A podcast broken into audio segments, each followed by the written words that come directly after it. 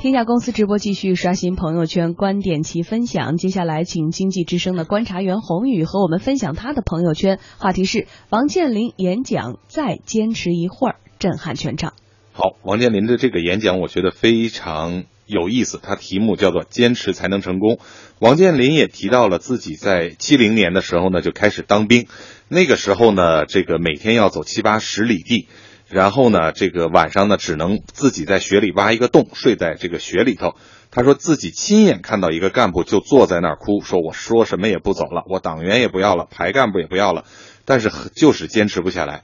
那一千多人的团，最后完整走下来的只有一百多人。作为一个十几岁的小孩，当时王健林坚持到最后了。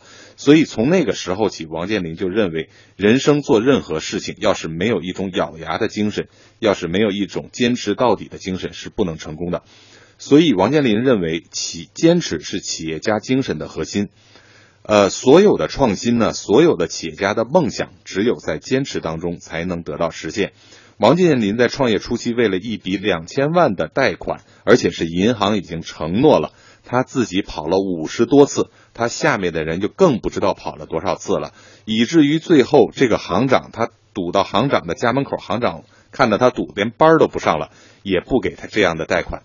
所以呢，当时王健林就立下了一个目标，说我一定要把这个企业做大，做到世界级。